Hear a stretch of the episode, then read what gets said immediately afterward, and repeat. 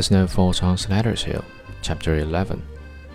As the winter wore on, the war spirits waxed fiercer and fiercer. At length, the provision against using heavy substances in the snowballs was disregarded. Its ball stuck full of sand bird shot came tearing into the Fort Slatter. In retaliation, General Harris ordered a broadside of shells, that is to say, snowballs containing marbles. After this, both sides never failed to freeze their ammunition. It was no longer child's play to march up to the walls of Fort Slatter, nor was the position of the besieged less perilous. As every assault, three or four boys on each side were disabled. It was not an infrequent occurrence of the combatants to hold up a flag of truce while they removed some insensible comrades.